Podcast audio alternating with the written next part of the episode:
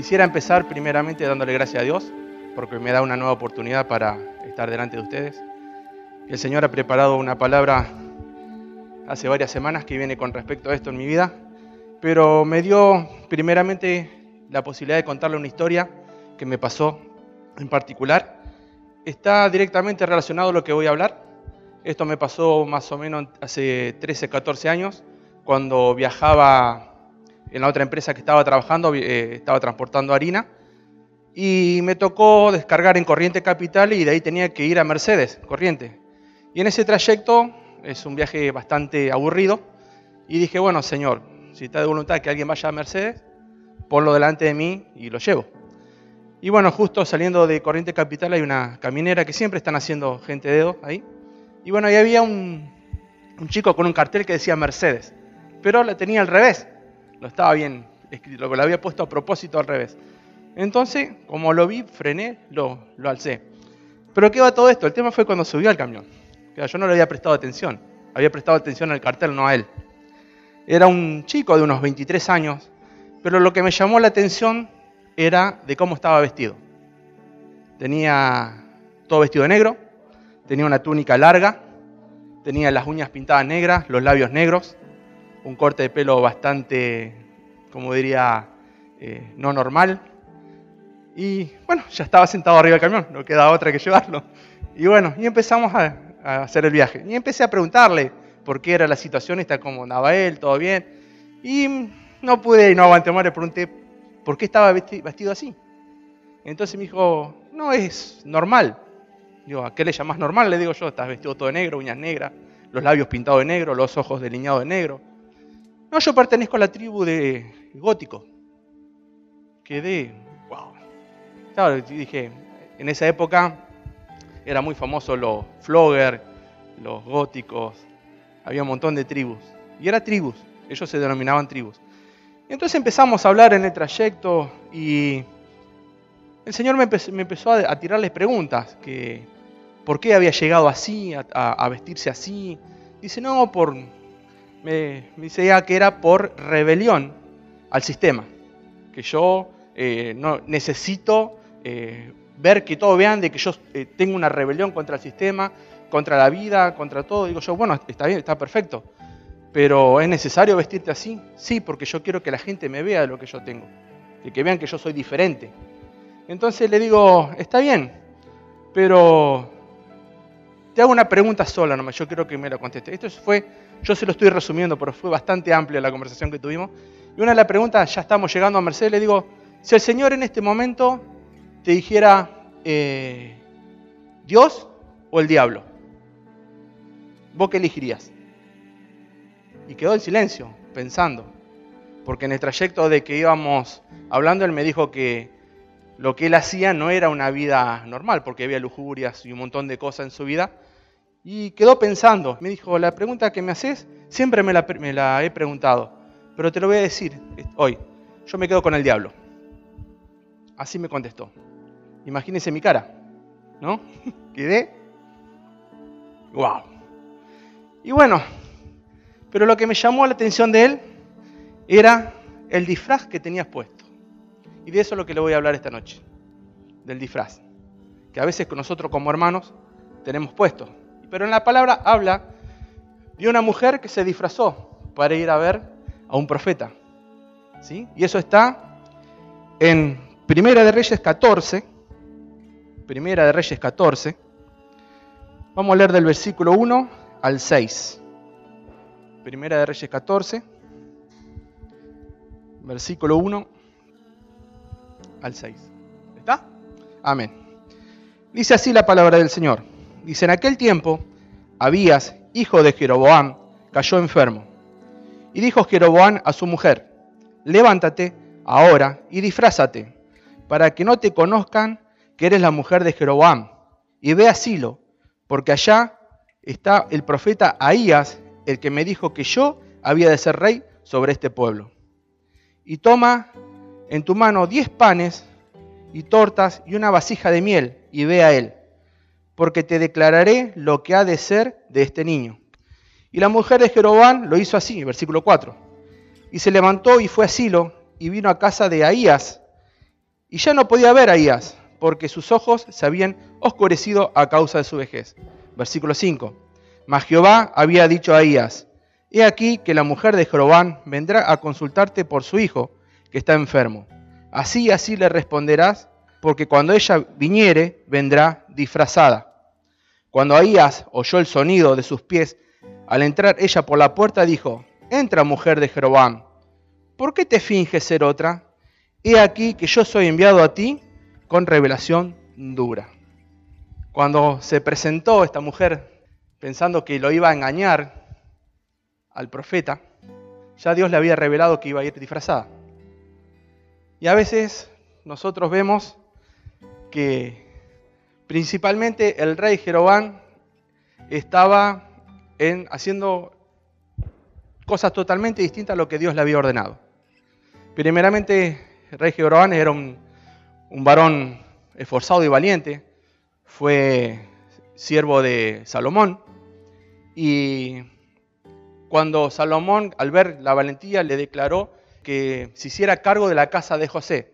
En ese trayecto que él va, se encuentra con el profeta Ahías, que venía con una capa nueva, y el profeta Ahías se paró delante de él, rompió esa capa nueva en 12 pedazos, y le dijo, te doy 10 pedazos de esta capa, porque Dios te va a dar las 10 tribus de Israel para ti, y las otras dos iban a quedar para el rey, ¿no? Que era Robán, que iba a ser el rey Robán de, el hijo Salomón. Y acá está, ¿por qué digo esto? Porque cuando él le dice a su mujer, ve al profeta, dice, lleva 10 panes. Los 10 panes, un pan por cada tribu que Dios le había dado. Pero en ese trayecto de que Jeroboam era rey y él hizo eh, las cosas malas delante de, los ojos de Dios, hizo dos, dos becerros de oro, que eso fue lo primero que hizo mal porque lo hizo para que adorara la tribu de Israel para que no se juntara a la tribu de Judá y Benjamín, que eran las dos tribus que le había quedado a Roboam. ¿sí? Entonces, como Roboam quedó como rey de Judá, eh, Jeroboam tenía ese miedo de que por celo los de Israel se vuelvan a, Judá. Entonces, hizo eso. Por su corazón decidió hacer dos becerros de oro. A causa de esto, cuando él le dice a su mujer, disfrázate y ve al, al, profeta que me había declarado, dice, que iba a ser rey sobre esta tribu. Él pensó que haciéndole, diciéndole a su mujer que, iba, que fuera disfrazado, lo iba a engañar a Dios. Y no es así. Dios primeramente le reveló al profeta que iba a ir disfrazada. Y la palabra dice, cuando la oyó los pasos, porque el profeta Ahías era ciego ya por su vejez, dijo, entra, mujer, de Jeroboam. Y la palabra dice, ¿por qué te finges ser otra? ¿Sí? Y algo que me llamó mucho la atención que dice, palabra dura tengo para ti. Y una de las cosas que dice que, ¿por qué finges ser otra? En la versión Dios habla hoy dice, ¿por qué te haces pasar por otra? Mientras que esta versión dice, ¿por qué finges ser otra? ¿Qué significa esto? A veces nosotros nos ponemos disfraces invisibles, ¿sí? Invisibles. Pero esos disfraces hacen que no tengamos la comunión que el Señor nos pide. ¿Sí? Hay cosas que el Señor nos pide a nosotros y nosotros no estamos haciendo lo que el Señor pide. Por ejemplo, hay uno de los disfraces que más me, llama la atención, que a veces nos ponemos, es la religiosidad. ¿Sí? A veces el Señor nos pide ciertas cosas y nosotros venimos con ese disfraz adelante de la presencia de Dios. Pero algo que para seguir esto quise buscar primeramente qué significaba la palabra disfraz. Dice, el disfraz es medio que se emplea para ocultar o disimular una cosa generalmente negativa. Y es disimular, eso es lo que hacemos delante de la presencia de Dios. Disimular, que tenemos algo oculto. Creemos que lo tapamos a Dios, se lo ocultamos a Dios y no es así. El Espíritu Santo siempre revela adelante de Dios las cosas que nosotros no creemos que lo tenemos ocultos y no es así. Por eso yo le quiero hacer una pregunta a ustedes y ¿Cuántas veces nos disfrazamos delante de Dios? Es una pregunta personal. ¿Cuántas veces nos disfrazamos? Piénsenlo. ¿Cuántas veces nos disfrazamos? Al levantarnos a la mañana, ¿qué es lo que hacemos? ¿Sí? ¿Qué disfraz nos ponemos cuando nos levantamos cada mañana? El Señor, cuando preparaba esta, esta palabra, me confrontó mucho. Porque yo no es porque yo me pare acá y digo, si no, estoy libre de todo esto. No, mentira. Yo tengo muchos disfraces de esto en mi vida. Y algo que quiero decirle a ustedes, que el Señor puso unos disfraces, que lo cual tenemos la mayoría, o yo principalmente, a veces la religiosidad, la murmuración, la envidia, la amargura, temor, falta de perdón, gritería, enojo, mentira, ira, resentimiento. Y por supuesto la lista es demasiado larga para seguir. Pero el Señor quiere que a partir de hoy no seamos como el varón este que yo llevé. No sé qué fue de la vida de él. No sé qué, yo sé que cuando bajó del camión le dije, Señor, ten misericordia de este hijo. Ten misericordia de él, porque yo no sé lo que vas a hacer con él. Porque él pensaba que estando disfrazado, que estando de esa manera, él estaba siendo rebelde, siendo visto, capaz que era la única manera de ser visto, mostrándose. ¿Sí? Pero a veces nosotros como cristianos a veces tenemos un disfraz que no lo mostramos, pero creemos que lo tenemos puesto porque nos queda bien. Y ese disfraz a veces nos lleva a estar en contra de Dios. ¿Sí? Una de las cosas que, que más me impactó de este varón cuando le hice la pregunta, si Dios te dice, ¿es Dios o el diablo? Y él me dijo el diablo. Y eso a mí me chocó mucho, me pegó muy fuerte. Y siempre esa pregunta refuta en mi mente, ¿pertenezco a Dios o pertenezco al diablo? Como hijos de Dios tenemos que tener esa pregunta siempre en, en nuestra mente. Que lo que hacemos lo hagamos siempre para Dios. Y en el versículo en Efesios 4:27 dice, ni deis lugar al diablo. Eso es lo que dice el único versículo. Esa parte del versículo dice únicamente eso, ni deis lugar al diablo. Porque el diablo es astuto en cada cosa que nosotros creemos que tenemos solucionada. Y no es así. Que el Espíritu Santo nos dé el discernimiento de poder entregarle todo esto al Señor. Que podamos entender que sin Él nada somos. Que el Espíritu Santo nos esté dando la posibilidad de estar todos los días delante de su presencia, de buscarlo, de tener ese, amor por, por Dios, ¿sí? Que tengamos ese amor por Dios, que lo que nos esté estorbando lo saquemos. El Señor es un Dios de sanidad, el Señor es un Dios de amor, el Señor no quiere vernos así, el Señor no quiere que nosotros tengamos ese, esa coraza o ese disfraz de ira, de enojo, de levantarnos con mala cara, de querer estar caminando todo el día que alguien te dice, hola, chao, y vos, ¿qué clase de, de cristianos somos? A veces el Espíritu Santo nos está hablando y nosotros somos sordos en lo espiritual. Es necesario, iglesia, que, que nosotros estemos con oídos afinados a la presencia de Dios. Es momento de que nos pongamos en íntima comunión con Dios como iglesia. Es momento de inclinar nuestras rodillas todos los días y pedir al Señor que nos saque ese disfraz, cualquiera que sea. Piénsenlo que ese disfraz que ustedes puedan llegar a tener, que dicen, no, yo lo, eso no es para mí, el disfraz este que yo, la ira, el enojo, no es para mí, yo, yo no, no tengo eso. Pero hay un montón de cosas, envidia, murmuración, hay un montón de cosas que puede haber. No solamente esto, puede haber temor, miedos. El Señor no quiere que tengamos eso. Si su palabra dice 365 veces, no temerás, no temas, porque vamos a tener temor. ¿Sí? Amén. El Señor no quiere eso, que nosotros seamos, que no creemos en su palabra. Por eso, cuando esta mujer fue pensando que le iba a poder engañar al profeta, disfrazada, yo sé que esta mujer hizo algo que, el rey le pidió, porque en ese momento no había, eh, no tenían autoridad las mujeres, estaban sujetas al rey, más una mujer del rey. ¿sí? Entonces esta mujer obedeció por orden del rey. Pero nosotros no obedezcamos alguien que no es nuestro rey. ¿Sí? Nosotros pongamos en nuestro corazón a Dios en primer lugar. y que el Espíritu Santo nos esté guardando, nos esté protegiendo de todas estas cosas que el Señor puso en mi corazón. Y quiero para ir terminando, eh, que dice que Dios quiere restaurarnos a través del Espíritu Santo. Y en Efesios 4:31, que algo que, que dice, quítese de vosotros toda amargura, enojo, ira, gritería y maledicencia y toda malicia. Si el Espíritu Santo ya lo está diciendo, en Efesios lo dice, quítese de usted toda amargura. porque a veces tenemos ese disfraz todos los días? A veces tenemos todos los días cargar con un peso que no nos, no nos edifica. Cargamos con algo que no, no queremos tener.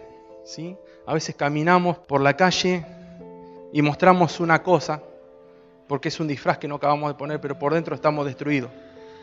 Y ahí es donde el Señor quiere empezar a actuar en nosotros. El Señor quiere que empecemos a mirar nuestro interior, a empezar a ver cómo estamos nosotros. Queremos que el Espíritu Santo se manifieste, se va a manifestar. Pero necesitamos tener una íntima comunión con el Señor y empezar a hacer sanidad, que eso es lo que el Señor quiere. Amén. Y que esta palabra no sea una simple palabra que, que entre y se vaya, sino que se guarde en nuestro corazón y podamos ponerlo en obra. Y algo que siempre hablamos con mi esposa, cuando nos levantamos, que sea primeramente el Señor el que busquemos. Amén. Amén. Bueno, Padre, en el nombre poderoso de Jesús te damos gracias. Gracias primeramente por tu palabra, Señor. Gracias, Señor, porque a pesar de pruebas, dificultades, sabemos que tú estás delante de nuestro. Sabemos que somos portadores de disfraces, de estos disfraces que no nos sirven para tu bendición, para tu unción, Señor. Son estos disfraces, Padre, que no nos permiten llegar a tu propósito. Señor, te pido que tú estés llenándonos con tu Espíritu Santo y que podamos entender cuáles son los disfraces que nosotros tenemos puestos. Te pido en el nombre poderoso de Jesús que tú nos estés ayudando, nos estés sanando con respecto a esto, Señor.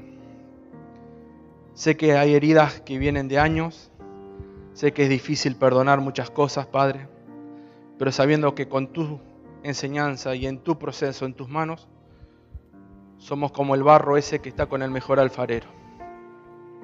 Sabemos, Señor Jesús, que en tus manos tú nos moldearás, tú nos harás perfecto a ti, Señor. Pero sabemos que sin ti no lo podemos hacer. En el nombre poderoso de Jesús te pido que al salir de aquí, Señor, seamos diferentes que podamos dejar los disfraces en la puerta, Señor. Que podamos salir renovados.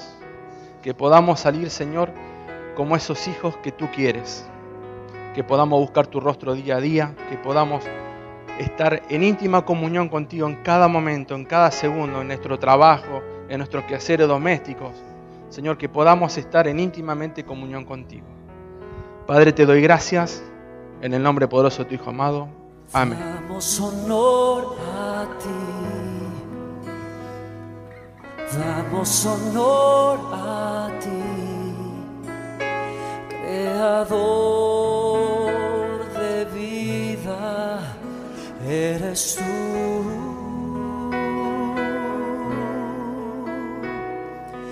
Damos honor a ti.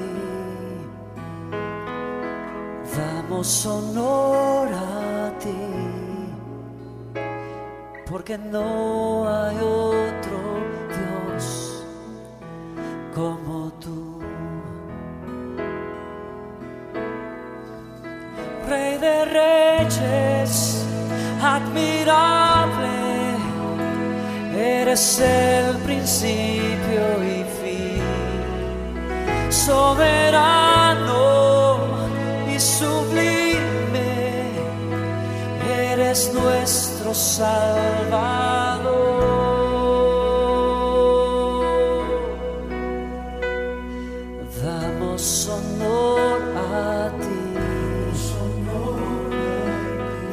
los honor a ti, porque no hay otro Dios como tú.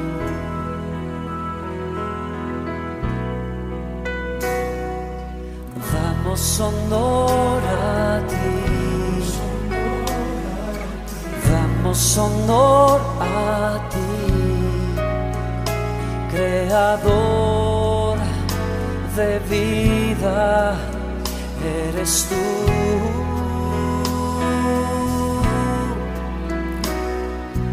Damos honor a ti. Damos honor a ti.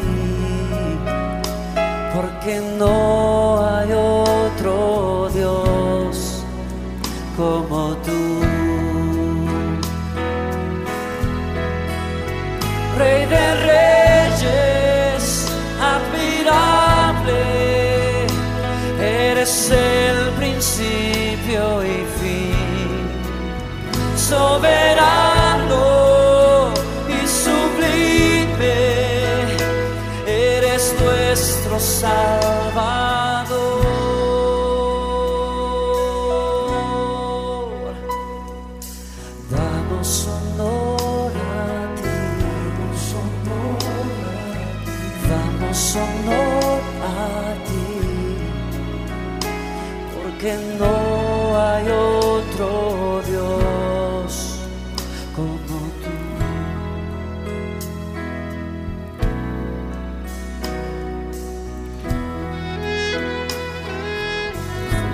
Para estar de rodillas delante de ti, Señor.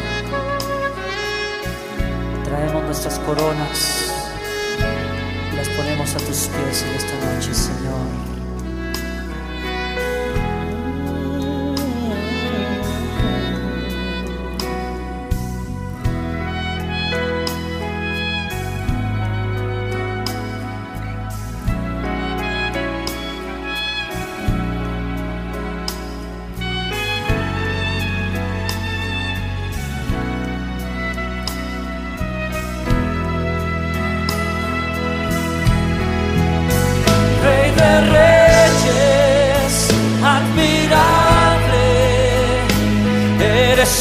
El principio y fin, soberano y sublime, eres nuestro Salvador.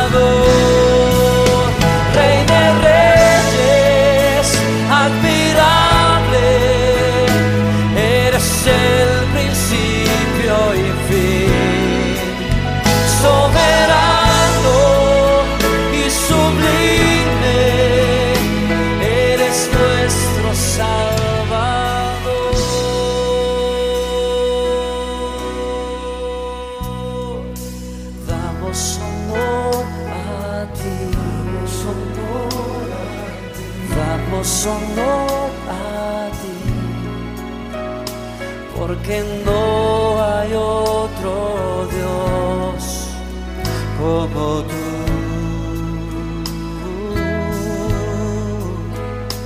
Porque no hay otro Dios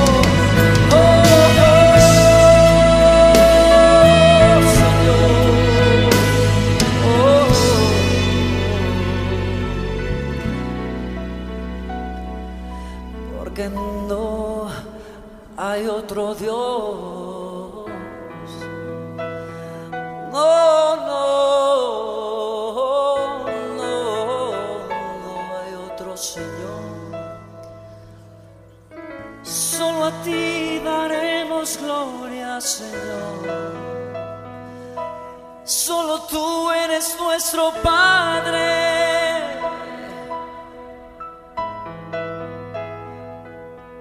porque no hay otro Dios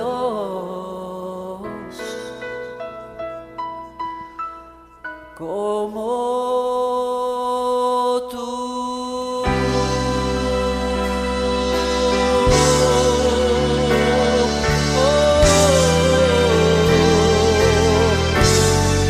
Ponte de pie y le ofreces un aplauso al Señor.